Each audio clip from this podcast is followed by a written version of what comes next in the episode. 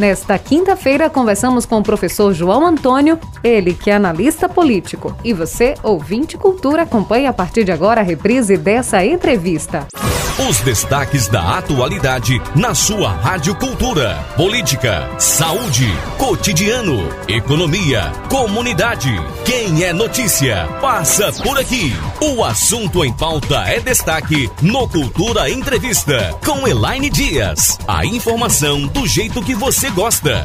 Hoje a gente fala sobre política e mais sobre política nacional. E para conversar sobre esse assunto, a gente convidou o professor João Antônio.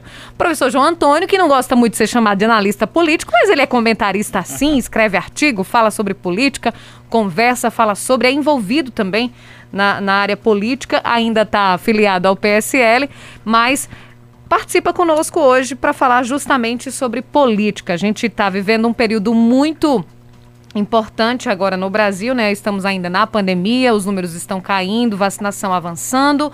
É, temos também é, medalhistas brasileiros nas Olimpíadas, então tudo isso envolve, de certa forma, também o que está acontecendo no nosso país. O Congresso também ainda de recesso, voltando semana que vem, mas muita coisa acontecendo. E para falar sobre tudo isso a gente convidou o professor João Antônio sobre política e sobre o que acontece no nosso Brasil. Seja bem-vindo, professor. Boa tarde. Um prazer recebê-lo aqui. Todo meu, Elaine, como sempre. Um grande abraço a você. Muito obrigado pelo convite. Mais uma vez, um abraço a quem está nos ouvindo aí do outro lado, pelas ondas do rádio.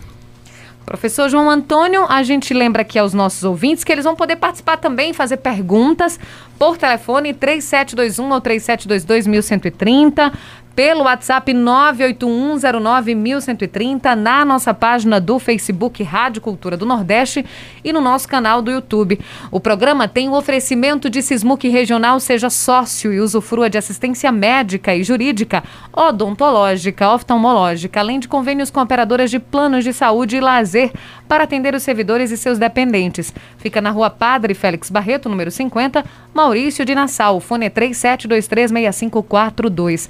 Temos também Casa do Fogueteiro e Utilidades. Está com uma nova linha de produtos com concentração de pureza, detergente, amaciante, desinfetante, sabão líquido para roupa, essência de cheiro, soda cáustica, bicarbonato de sódio e muito mais, além de utensílios domésticos. Casa do Fogueteiro e Utilidades fica na Rua da Conceição, no centro da cidade. O WhatsApp é o 981787512 e o Instagram é arroba Casa do Fogueteiro. Então, professor João Antônio, a gente está com o Congresso parado, né? Os deputados, os senadores, indo para os seus redutos eleitorais. Inclusive, aqui em Caruaru, a gente teve a visita do ministro, ou melhor, do senador Fernando Bezerra Coelho, ex-ministro, esteve aqui em Caruaru, ao lado do prefeito de Petrolina, Miguel Coelho. Teve uma reunião, inclusive, com a, a prefeita Raquel Lira. Mas no cenário nacional, né, tem todas as questões envolvendo o presidente da República, inclusive sobre as questões ainda da CPI da Covid, mesmo de recesso, os integrantes da CPI disseram que iam continuar trabalhando, estão analisando documentações, enfim. Mas teve o fundão eleitoral, né? Porque isso ainda que está se discutindo bastante e Aí, será que Bolsonaro vai vetar? Será que ele decide vetar? Ele disse, já, já ensaiou que vai, né? Mas e aí, será que vai ou não? Oh, sinceramente, dados os, os últimos acontecimentos, as, os últimos pronunciamentos, eu acho que ele não veta. E isso vai ser infeliz, vai ser muito infeliz, vai ser uma decisão péssima, decisão do presidente Bolsonaro. Primeiro, é, semana passada eu escrevi um artigo sobre isso, é, comparando o seguinte: quando você tira uma nota boa e você mostra o seu boletim para a mãe, quando você tira uma nota ruim e você mostra o boletim para a mãe, ela diz que é inadmissível você tirar uma nota dessa, uma nota vermelha, meu filho. E quando você mostra uma nota 10, a mãe que é rígida, aquela mãe que é a mãe raiz, não é a mãe Nutella, ela diz assim: não fez mais do que sua obrigação. Não esboça um sorriso. Ela apenas diz: olha, sua obrigação é tirar 10. A obrigação de Bolsonaro é vetar isso. Se ele fizer, se ele vetar isso, ele não estará fazendo nada mais do que a obrigação dele. Festejaremos, todos nós que sabemos o quanto, o quão absurdo é o fundo eleitoral, juntar, poxa, 5,7 bilhões, Elaine. Se você juntar todo o orçamento dos últimos sete anos do governo federal para saneamento somados não dão esse valor e você e eles querem distribuir esse valor absurdo em um ano para campanha eleitoral para encher o bolso de cacique que já tem dinheiro demais para que esse que esse dinheiro seja usado supostamente para comprar santinho mas vai ser para comprar voto. A gente sabe que isso acontece seja na política municipal seja estadual seja nacional. É um absurdo. Isso custeando isso custeado por quem pelo mesmo dinheiro que deveria ser usado hoje para hospitais, para respiradores, para mais vacina. Quer dizer, é um absurdo que o nosso Congresso tenha proposto isso. Em tempos de. Não, não, se não fosse tempo de pandemia, já seria absurdo. Sendo tempo de pandemia, que a gente precisa de dinheiro para comprar vacina, para pagar por respirador, para cuidar da saúde do povo que está mais debilitada, é mais absurdo ainda. Se Bolsonaro vetar isso, esse fundo eleitoral, desse valor todo, ele não estará fazendo nada mais do que o que se espera minimamente moral dele, e eu espero que ele o faça. Pelas conversas, pelo jogo de cintura, pela seda e, óbvio, pela. É, pelo toma lá da cá político que a gente sabe que existe num, num, processo presidencialista de coalizão como nós temos, né? Ele não manda sozinho, ele tem que usar né, da, da influência política dele para fazer com que o Congresso a, apoie as decisões que ele quer tomar ele provavelmente não vai vetar. E se ele não vetar, eu admito aqui em primeira mão que eu vou ficar extremamente decepcionado, uhum. porque eu sou um crítico de primeira hora do fundão eleitoral. Partido político não deveria receber dinheiro.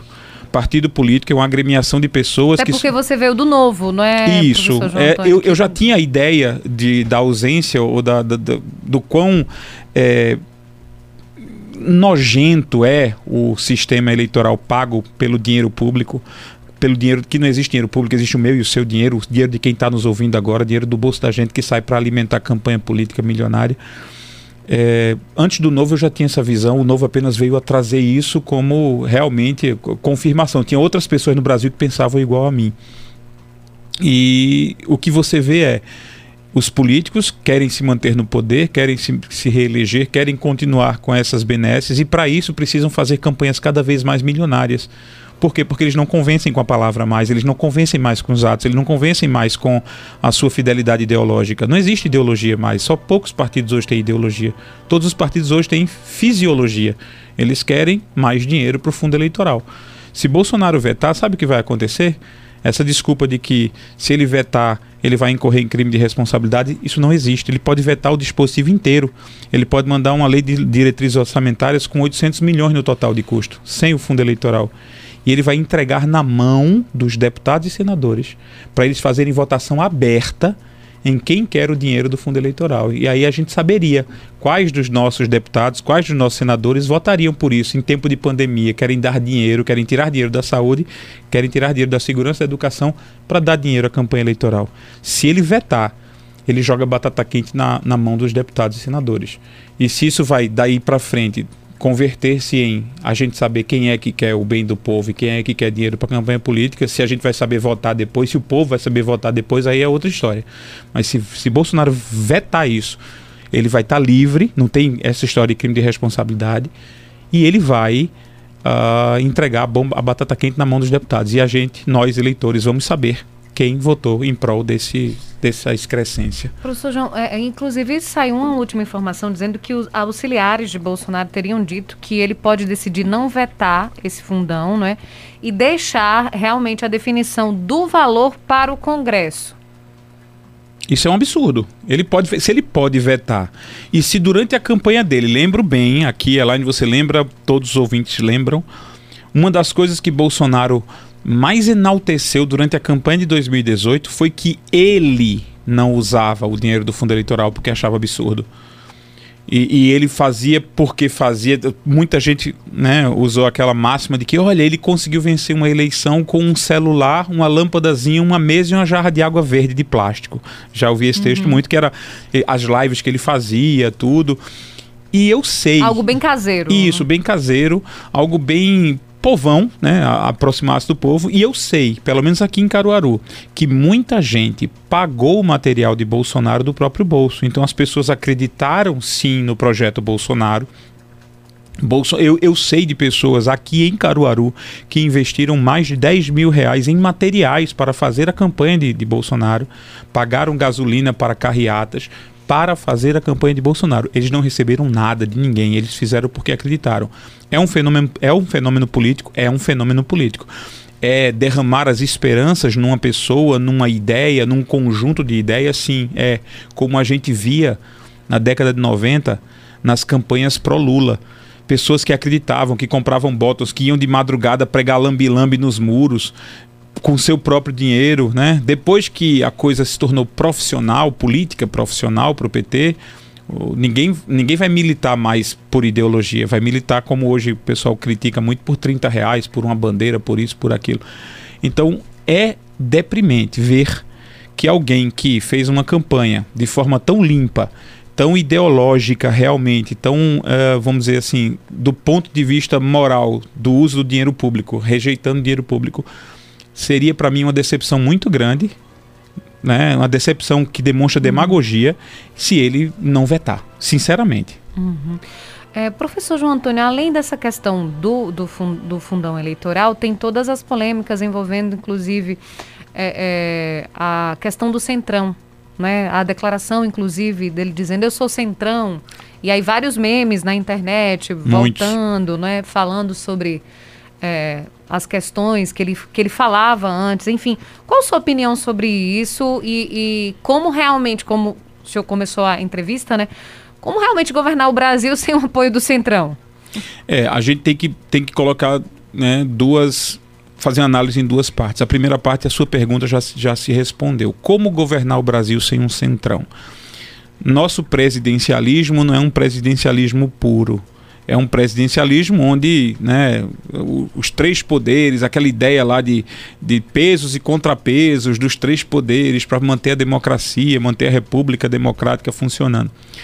Uh, o, precisamos do Congresso. O, o, presidente precisa do Congresso. Uh, o Congresso eu não vou dizer que o Congresso precisa do presidente, o Congresso tem mais poder de coagir e de determinar o que o presidente tende a fazer. Nós lembramos da época de quando a presidente Dilma Rousseff ela tinha uma relação espinhosa com o Congresso. Naquela época lá da, da dela não abrir uh, certas certas frentes pró-Congresso, né, para fazer o troca-troca com o Congresso, né? E aí ela, o que aconteceu foi uma dura campanha né, do Congresso em cima de Dilma Rousseff e, e dizem que acabou no impeachment. É, né? essa a, foi a razão final para que a razão, assim, a, a gota que entornou o copo para que o impeachment acontecesse. Bom, o que, o, o que acontece é qualquer governante que se preze, que sabe como o Congresso funciona, que sabe como essa relação Congresso-Palácio eh, do Planalto funciona, sabe que o Centrão é importante. O que Bolsonaro, o erro de Bolsonaro não foi se aproximar do Centrão, na minha opinião. Uhum. O erro de Bolsonaro foi ter criado durante a campanha a ilusão de que ele poderia governar sem o Centrão. Sabe? Aquela história de é, não vai haver tomar lá da cá, não vai haver isso, não vai haver é, ministério para o Centrão, porque o Centrão quer, não, a gente vai acabar com isso. Quer dizer, toda, todo, todo o discurso enfático, todo o discurso ufanista que a gente ouviu, né, lembra muito, se o ouvinte tiver agora é, na, na, na, memória, se for da minha idade, lembra muito o Caçador de Marajás de Fernando Collor. Aquele discurso ufanista que no fundo acabou se mostrando, no caso de Collor, mais demagogo do que propriamente, mais demagógico do que propriamente uh, real. Não estou dizendo que esse é o caso do Bolsonaro. O erro dele foi ter promovido uma suposta esperança de que a coisa mudaria, sabendo que isso não é possível. Ele tem 30 anos de Congresso. Ninguém talvez ali conhecesse o, como o, o Congresso funciona, tanto quanto ele. Tinha seis mandatos. Né? Foi um erro. Esse erro, eu fazendo um meia-culpa, esse erro eu também vi na promessa, por exemplo, do governador Romeu Zema de Minas Gerais, governador do Novo, que está fazendo um excelente trabalho no estado de Minas Gerais. Foi entregue, o estado foi entregue à falência com atrasos de meses no pagamento de servidores públicos e ele, depois de três anos, conseguiu sanar tudo e está fazendo, mesmo depois de Brumadinho que logo nos primeiros meses do governo dele aconteceu Brumadinho. Então, ele fez um trabalho excelente, mas ele cometeu um erro. Que ele cometeu um erro foi prometendo que nenhum secretário do governo dele receberia salário enquanto o salário dos servidores tivesse, tivesse atrasado. Ele não pode prometer pelas pessoas que vão trabalhar com ele, ele pode prometer por ele, ele não vai receber uhum. salário. Mas as pessoas assumem uma responsabilidade muito grande. Foi um erro. Ele disse: olha, isso é uma proposta é, inexequível, ele não vai conseguir fazer essa proposta funcionar, nem, ninguém vai aceitar, nenhum bom executivo, nenhum bom gestor vai querer aceitar ser secretário dele, né, se não tiver a, a, a contrapartida pela responsabilidade que assume enquanto sendo secretário. Então, são promessas de campanha que não podem ser feitas. E que, no final das contas, no meio do mandato, parece que a gente esquece dessas promessas. Então, o principal erro de Bolsonaro não foi ter se juntado ou se apaixonado, se abraçado com o Centrão. Ele precisa do Centrão para fazer aprovar aquilo que ele acredita que é correto, que os, os uh, gestores dele acreditam que é correto, reformas que são necessárias. Mas ele não devia ter prometido da forma como, como se prometeu e, e se provou agora que não era exatamente como ele poderia fazer. Professor João Antônio, essa é uma prática comum dos políticos brasileiros? Falar e, e na verdade, às vezes fazer de uma forma diferente quando está lá no poder, ou da maioria dos políticos? Eu devolvo com uma pergunta. Se um político dissesse, pode confiar em mim, Elaine, não precisa assinar nenhum documento, não precisa que eu assine, não, pode confiar em mim. a, tua, a tua sensação para essa frase é, é impressionante. Nós. É, existe uma frase de um pensador americano chamado Thomas Sowell. Ele é brilhante, é um senhor de idade, é economista e filósofo. Thomas Sowell ainda, se Deus quiser, ainda vou conhecê-lo, ele ainda está vivo, é um sonho meu conhecê-lo. Ele diz o seguinte: Para as pessoas que querem o impossível, só mentirosos satisfazem. Porque se eu desejo ter saúde, educação, né, segurança perfeitos o tempo todo, transporte gratuito no ônibus, são coisas impossíveis, impossíveis, realmente inviáveis, improváveis de acontecer, tudo de graça. Eu quero tudo de graça. Nada disso é de graça.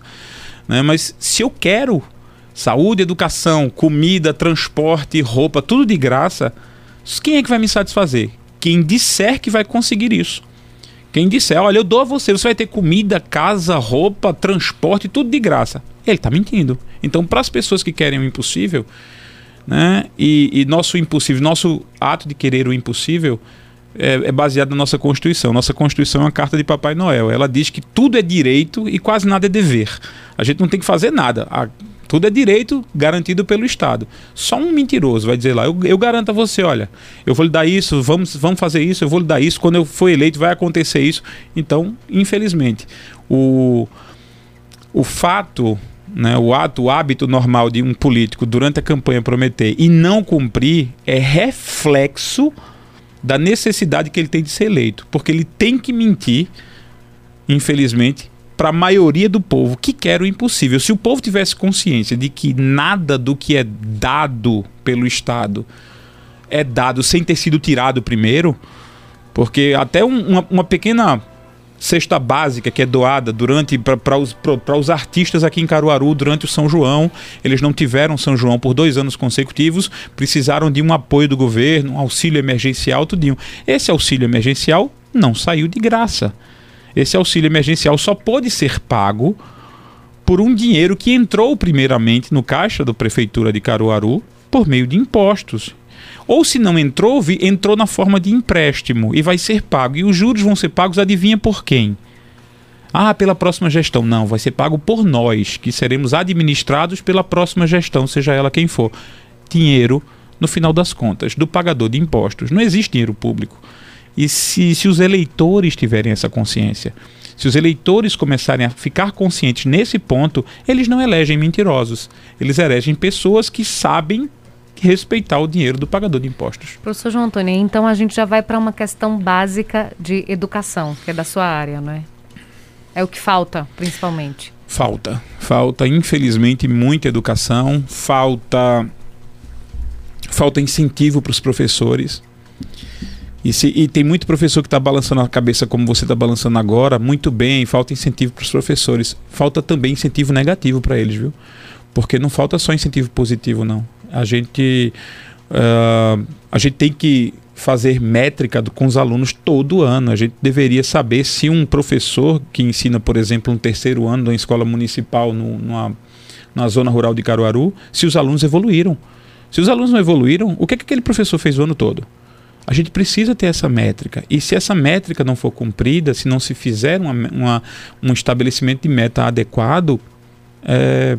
Não se faz algum tipo de avaliação? As avaliações, elas são. O, o que é avaliação hoje? Né? Por exemplo, eu quero saber se o quarto ano de Malhada de Pedra a turma do quarto ano da escola tal de Malhada de Pedra começou o ano sem saber divisão e se terminou o ano sabendo divisão. Não tem como saber isso. Apenas o que acontece é a prova que é realizada com os alunos bimestralmente, as quatro provas trimestrais, na verdade, perdão, as quatro provas, primeira, segunda, terceira e quarta unidade. As provas são criadas pelo próprio professor que ensinou e são avaliadas pelo próprio professor que ensinou. Isso não é métrica, se o professor vai receber apenas uma, um benefício, a escola vai receber um benefício, caso 80% dos alunos seja aprovado, o que é que eu preciso fazer? Só dizer no final do ano que o aluno foi aprovado, independente dele ter aprendido ou não. Não se faz uma auditoria no, no, na educação das crianças. Não se faz um processo de auditoria para saber se as crianças realmente estão aprendendo. Isso é o mais básico que deveria ser feito. É mais custo? É, mas vale a pena. É melhor que a gente invista por exemplo, o dinheiro com a graça de nosso Senhor Jesus Cristo que vai ser vetado do fundo eleitoral, se esse dinheiro vier a ser destinado para fazer auditoria educacional e com isso permitir incentivo para os professores que funcionam, para os professores que fazem seus alunos aprenderem, a gente em poucos anos, 10 anos, 15 anos, a gente vai ter uma geração de pessoas bem educadas, conscientes e capazes de daqui a 15 anos, não eleger mentirosos. Passa sim pela educação, Elaine, infelizmente, e o problema é muito sério. Professor João Antônio, e aí quando você, o senhor fala sobre essa, essa questão da avaliação, dessa métrica, enfim, né? E existem problemas, eu acho que muito mais básicos do que esse, porque às vezes nem sala de aula existe, nem cadeira confortável para sentar, estrutura mínima para que a criança possa aprender. Por exemplo. Teto caindo. Exatamente. E outro exemplo também é, às vezes, a, a questão da, da, própria merenda escolar, né? A realidade social que essa criança vive, que vai para a escola sem comer, às vezes, e lá também a merenda, às vezes, não atende às necessidades básicas nutricionais de um corpo humano.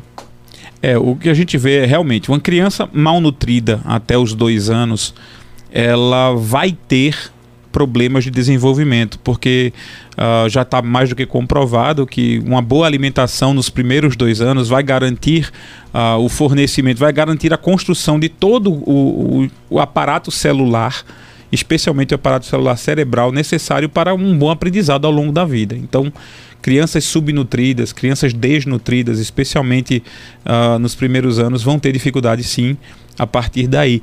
Mas vamos pensar, eu tenho uma visão, uma visão é, diferente. Se você for visitar qualquer escola da região, da área rural de Caruaru, você vai encontrar escolas em que alunos do segundo, terceiro, quarto e quinto anos assistem aula na mesma sala, na mesma hora, com uma professora só. Pois é, não tem sala diferente. Não, não tem, tem, sala diferente, não tem preparação diferente. diferente. O professor faz das tripas coração. Então muitas vezes não é culpa dele, não é culpa do professor. O professor é jogado numa cova de leões e, e, e tem que sair de lá é, com eles amansados, né, é, domesticados. É complicado. Realmente a situação não é, não é só culpa do professor. Mas levemos em consideração que todas as estruturas básicas foram, foram fornecidas. Merenda não deveria ser responsabilidade da Secretaria de Educação merenda é assistência social. Não deveria ser educação. A Secretaria de Educação deveria focar em educação. A Secretaria de Educação deveria focar em qualidade de ensino, em qualificação dos professores, em qualificação dos alunos, em métrica de ensino. E a merenda deveria sair da responsabilidade para ir para assistência social ou talvez uma outra secretaria que pudesse, mas eu acho que a assistência social seria o ideal, certo? Do mesmo jeito. Tem, tem muita coisa que, que, que hoje prejudica a qualidade de ensino e prejudica, obviamente, o futuro. Quando prejudica a qualidade de ensino, prejudica a qualidade uh, da vida uhum. no futuro dessas crianças e talvez até a qualidade de vida da própria família, porque essa criança que está lá talvez seja o elo entre a situação atual é, de pobreza da família e uma situação de melhora de qualidade de vida, porque talvez ela consiga ser a única a ser formada no ensino médio, faça um, um ensino técnico, consiga um emprego melhor e ascenda social e financeiramente e ajude a sua família. Normalmente, o primeiro a ser formado, o primeiro a ter um curso técnico, ele vira rimo de família.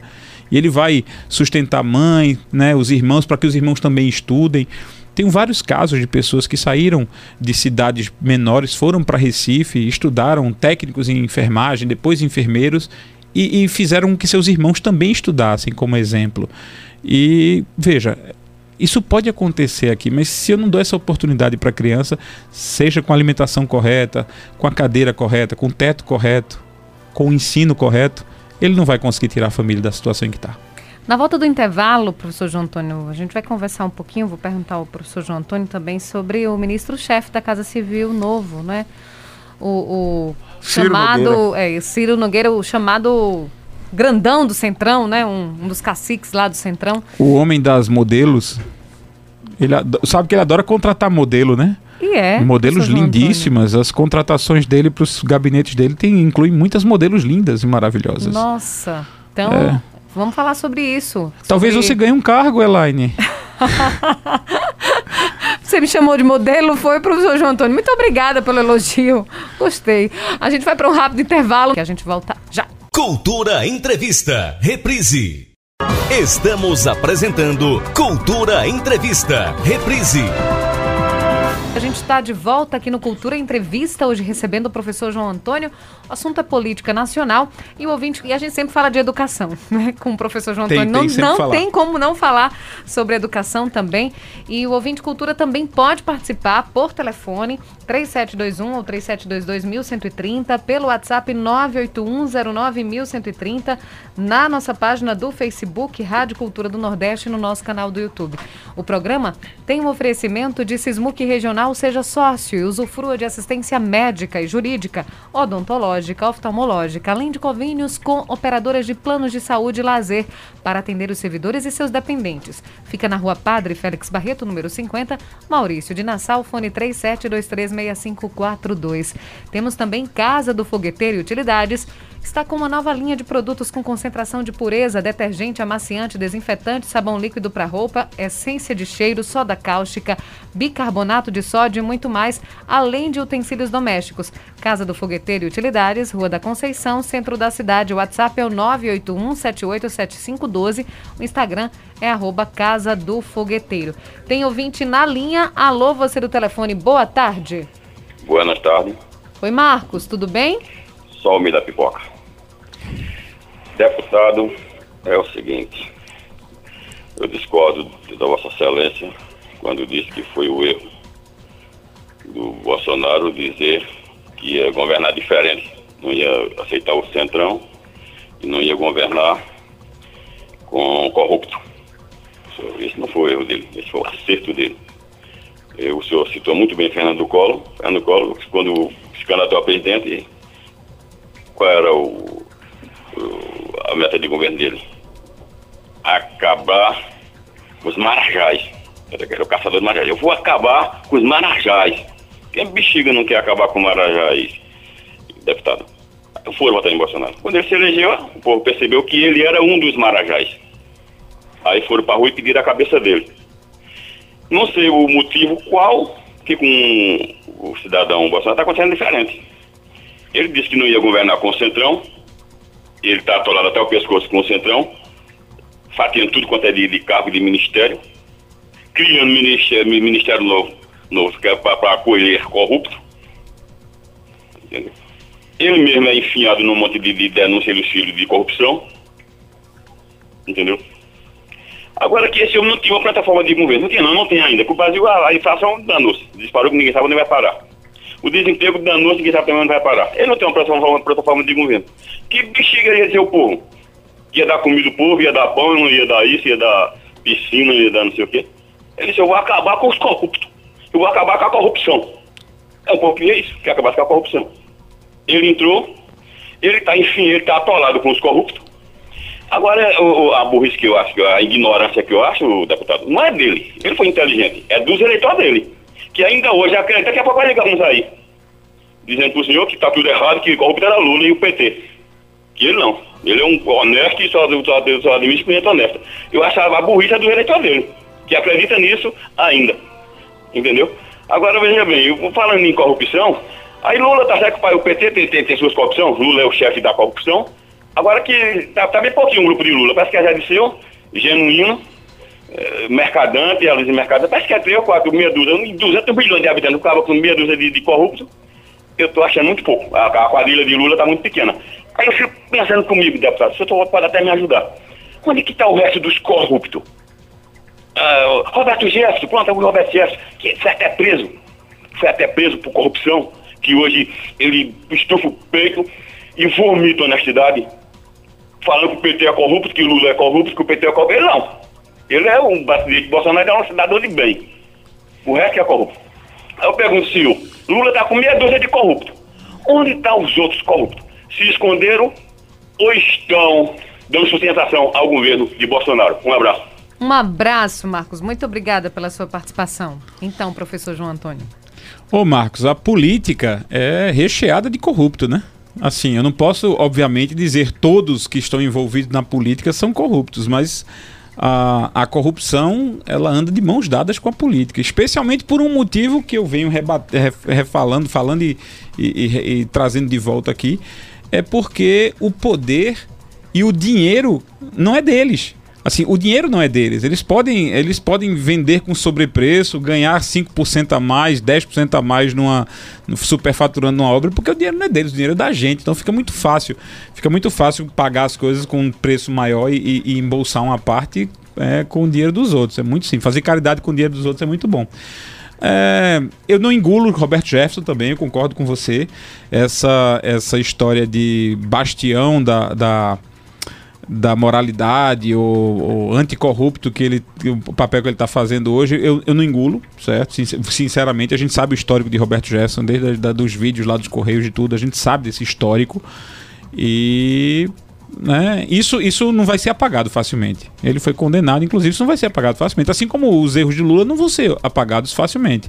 E do mesmo jeito como eu não diminuo a gravidade das, dos, das denúncias de corrupção do governo atual, eu não deveria diminuir a, a, gravidade ou a quantidade de parceiros corruptos dos governos anteriores. Né? Lula foi corrupto? Foi. Né? Houve roubo durante o governo do PT? Houve. Né? Zé Disseu, Genuíno, todos eles roubaram, roubaram. E não foram só eles que roubaram, não. Todo mundo pegou um bocado de dinheiro. Aí muita gente saiu distribuindo. Só diretor da Petrobras de segundo escalão devolveu 100 milhões de reais. Imagine quem estava no topo. Então veja, tudo isso é, é grave. Não, é, não é mais ou menos grave do que o governo atual. É tão grave quanto o governo atual. Corrupção é usar o dinheiro que era para ser de educação e saúde para outros fins. Infelizmente é grave. Agora no governo Bolsonaro é grave. No governo Lula é grave em qualquer governo. Tem outro ouvinte na linha? Boa tarde. Boa tarde, essa menina, e boa tarde, esse Oi, Nininha, tudo bom? Tudo bem, boa tarde, professor. É, é, deput... ele é professor? É professor, Nininha. Ele, ele adiantou um deputado, não sei de onde. é o futuro deputado. Deus é o futuro, né? É só se candidatar que ganha. Olha. Que gente pior do que ele ganha aí à vontade. Ô, esse menino, olha, o problema é o seguinte, quando eu era criança, as bancas de escola era confortável, né? Era bacana, era do dia de dois em dois, tinha doado os livros direitinho, era mais confortável. Até dormir um soninho, a gente dormia nela. Agora, essa de agora, com uma cadeira com um pedacinho de tábua de lado. Eu tenho uma, uma sobrinha neta que ela é canhota, então ela para escrever é um sacrifício. Sei quantos anos que a coitada escreve com sacrifício, com, com o braço canhoto, assim. Você, eu acho assim, eu vou fazer três perguntas. Primeiro, você não acha que essas bancas de escola, as carteiras, não é muito desconfortável? Não era para ser mai, maior, feito uma mesinha bem bacana, não era para o menino ficar mais apoiado? E segundo, por que é que nas escolas do governo é, é, tem menino que estuda e passa, e passa até no vestibular, tá certo, ensina bem. Mas por que é que quando sai do colégio, eu tinha um, um, um neto que ele tá, estudava no colégio pago. Não, no colégio, eu tinha um, um, filho que estudava no colégio de graça. Aí ele o, o, não, não pôde mais pagar, o pai, né? Aí ele pegou foi pro colégio do, do, foi pro colégio do governo. Chegou, não, saiu do governo para o colégio pago, que o pai dele conseguiu uns trocadinhos e botou ele no colégio pago. Ele foi para o colégio pago, saiu do governo para o colégio pago. Quando chegou no colégio pago, Ele teve que repetir o ano. Por quê? Porque no colégio pago era mais difícil as matérias. Então quer dizer que as matérias do colégio pago não são iguais às do governo, não. Essa é uma pergunta. No outro ano ele passou e nunca mais perdeu nada. Por quê? Porque os ensinos eram mais adiantados, entendeu? E esse negócio também de dizer que é, todo mundo que que, o, que o Marco falou é tudo verdade mesmo.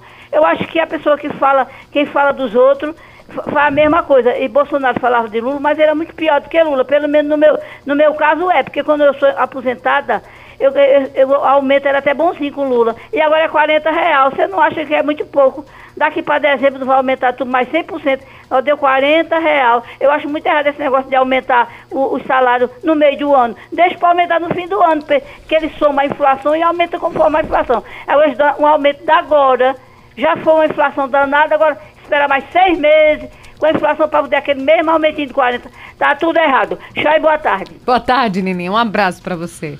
Oi, Nininha, só fazendo um comentário desse teu aumento, não faz diferença matematicamente se o aumento é no meio do ano ou no final do ano, não. Porque se, se ele faz um aumento do, no meio do ano, em julho, e depois em um ano ele faz um aumento uh, correspondente à inflação de julho a julho, dá no mesmo.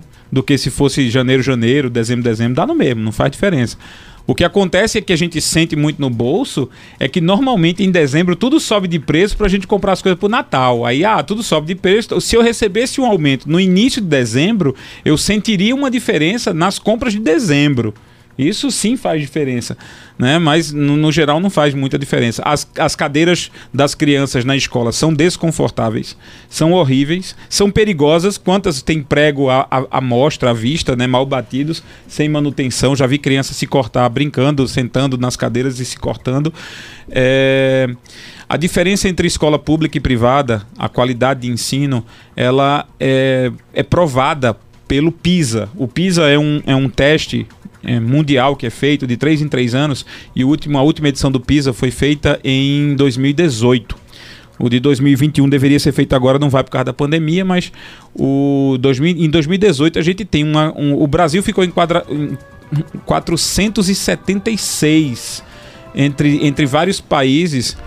Uh, 400 não, 47, se não me engano, de 60 países testados em ciências, matemática e português e língua pátria, né, no caso português.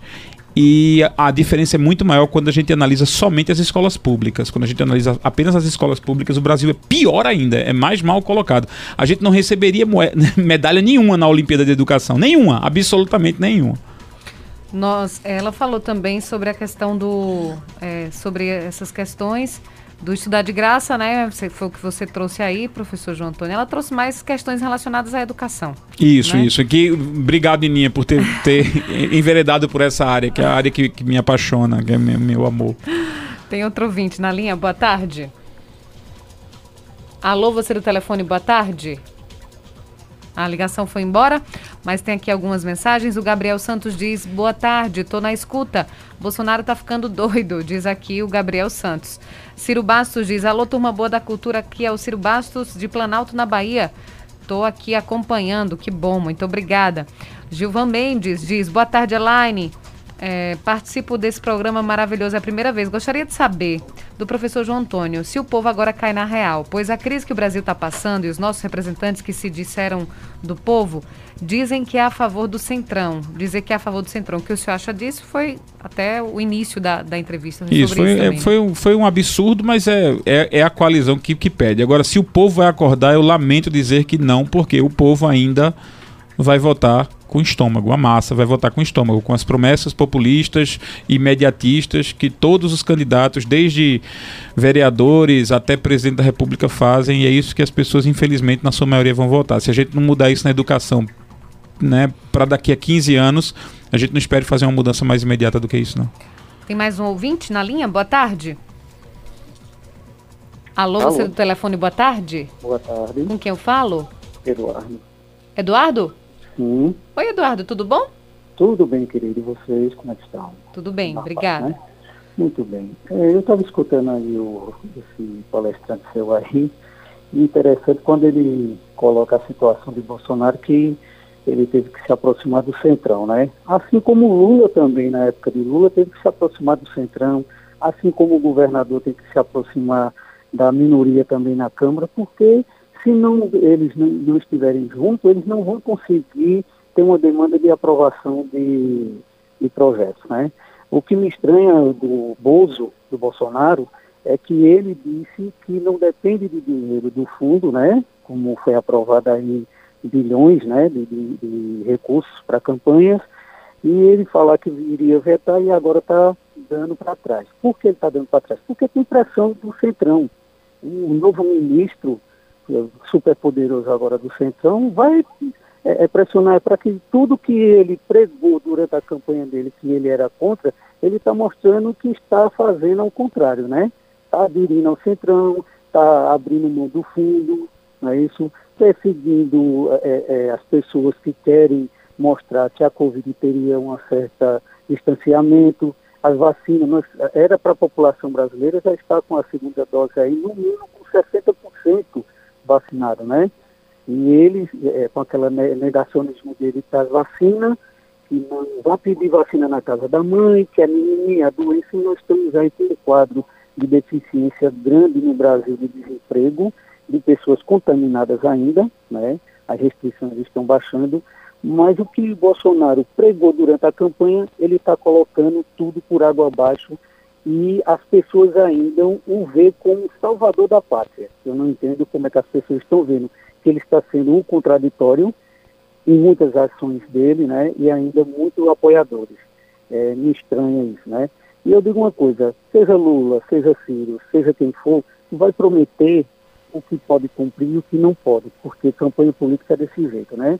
político promete, e quando há aquela particularidade dele, dos interesses de todos, são cumpridas. Quando não, deixa de lado, né? Infelizmente, o Brasil é desse jeito. É tanto que nós vemos é, nos Estados Unidos é, um general, é, na época do, do Trump, dizendo que era dono das Forças Armadas também, e um dos generais do, dos Estados Unidos disse que não. A Constituição lá no país é para ser cumprida. Aqui no Brasil nós vimos um general que faz parte do, do Ministério dizer que se não for aprovado o voto impresso, não tem eleição. E aí? Que Brasil é esse, né? Mas vamos em frente e que Deus nos proteja do que está acontecendo e do que pode vir a acontecer no futuro. Um abraço. Obrigado, Obrigado Eduardo. Um abraço. Obrigado, Eduardo. Participação excelente. concordo com você quanto a ah, aparentemente você disse, ah, o Bolsonaro se aproximar do Centrão não é nada estranho, porque todo mundo se aproximou do Centrão, porque senão não aprova, não aprova ah, seus projetos, e foi isso que a gente discutiu no, no início da, da entrevista. Ele teve que fazer isso. O que faz com que eu, novamente, estranhe ou possa até justificar como demagógico é porque ele disse que não, não faria. E, e, na minha concepção, considero que isso realmente foi o erro dele. Ele dizer que não faria, sabendo o que tinha que fazer. Agora, é, olha só, um, um, o erro, né? Qual, qual, foi o erro do Bolsonaro? Continuo defendendo o erro do Bolsonaro foi ele ter dito que não ia fazer.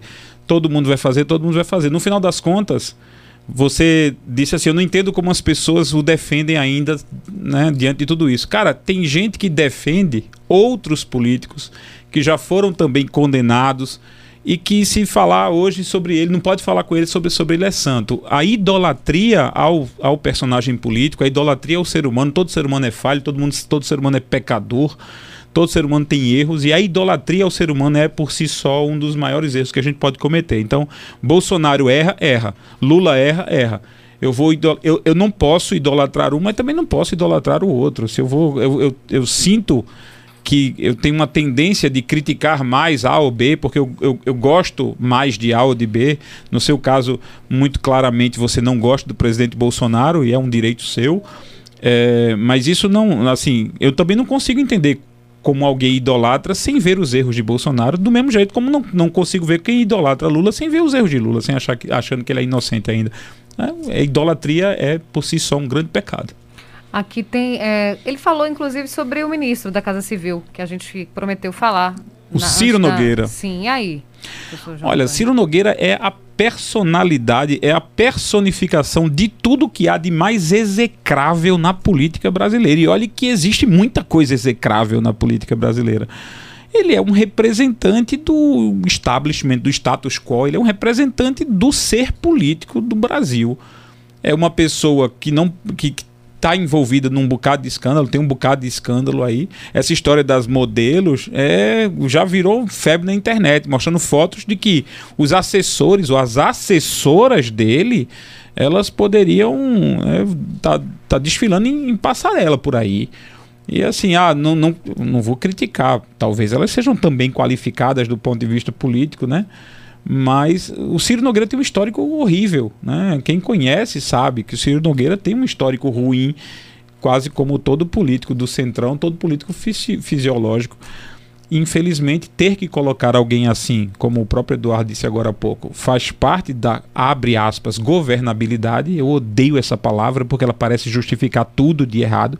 Quando alguém comete um erro, pela governabilidade. É horrível isso, ter um pretexto para você errar. Mas infelizmente a gente está preso a um sistema falho. Existe um sistema completamente falho e Bolsonaro teve que entregar esse presente para o Ciro Nogueira. E o Ciro Nogueira vai ter poder demais para colocar muita gente abaixo do Ministério da Casa Civil, vai ter poder para trabalhar com diversas diversos orçamentos, diversos que, que serão distribuídos, sei lá de que maneira, questionável ou não. Infelizmente, a gente está preso a isso. Foi, para mim, um balde de água fria, mas infelizmente é, é, é o que tem para hoje. O sistema é, é assim.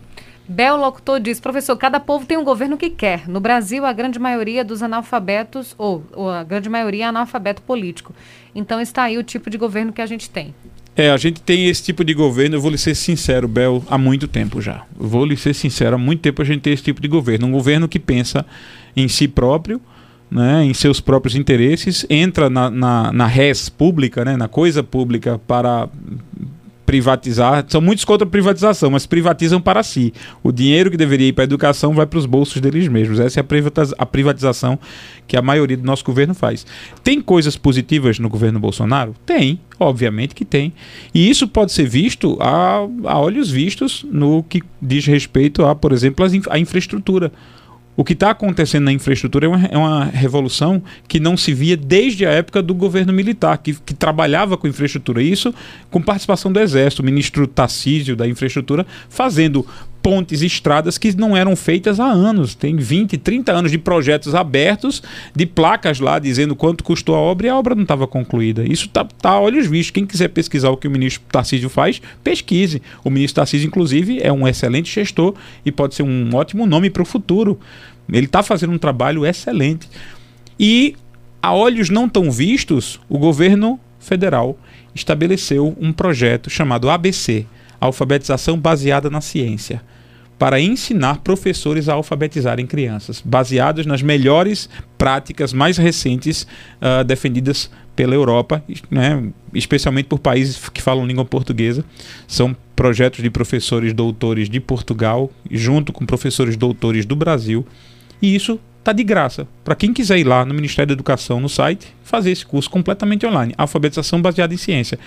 E todo esse processo de preocupação com a o ensino fundamental, o ensino infantil, ah, os primeiros anos de ensino que, quando forem bem dados, vão resultar em pessoas que podem mudar de vida e mudar a vida dos seus familiares. Está sendo feito? Tá, mas ninguém está vendo.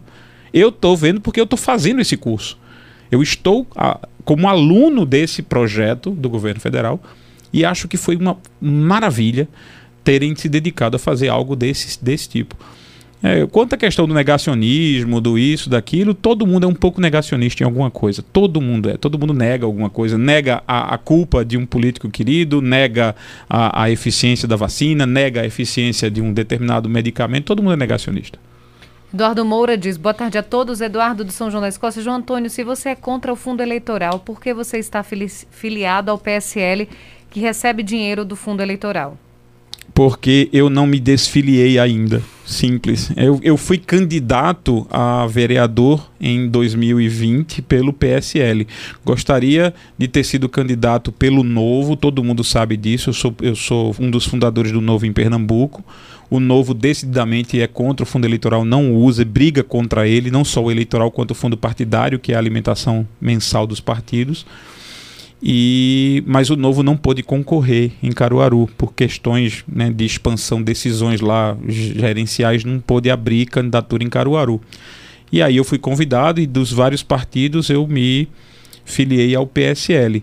Né? Mas Brigo. você está saindo, então? Eu, eu ainda sou filiado, eu, eu não escrevi minha carta de filiação não, mas muito provavelmente, se o- depende da estrutura da decisão do novo para o que ele vai fazer com Pernambuco, eu volto e eu talvez simplesmente me desfilie e esqueça meus projetos pessoais e projetos profissionais com relação à educação, eu estou focando neles, provavelmente eu não, não continue no curto prazo na, na carreira política. Se voltar é para o novo, né?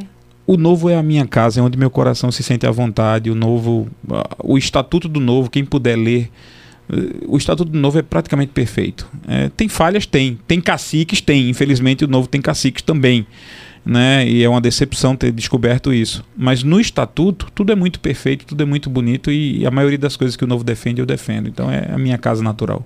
O advogado Flávio Holanda está acompanhando a gente diz, pergunta a João Antônio também se ele está decepcionado com a política de Paulo Guedes, já que o Partido Novo vota fechado com todos os projetos de Guedes. E também diz o seguinte, no caso do governador de Minas Gerais, que é o segundo maior curral eleitoral do país, o governador, ou melhor, o governo federal do traidor Temer bloqueou o repasse da- das verbas federais para Minas Gerais.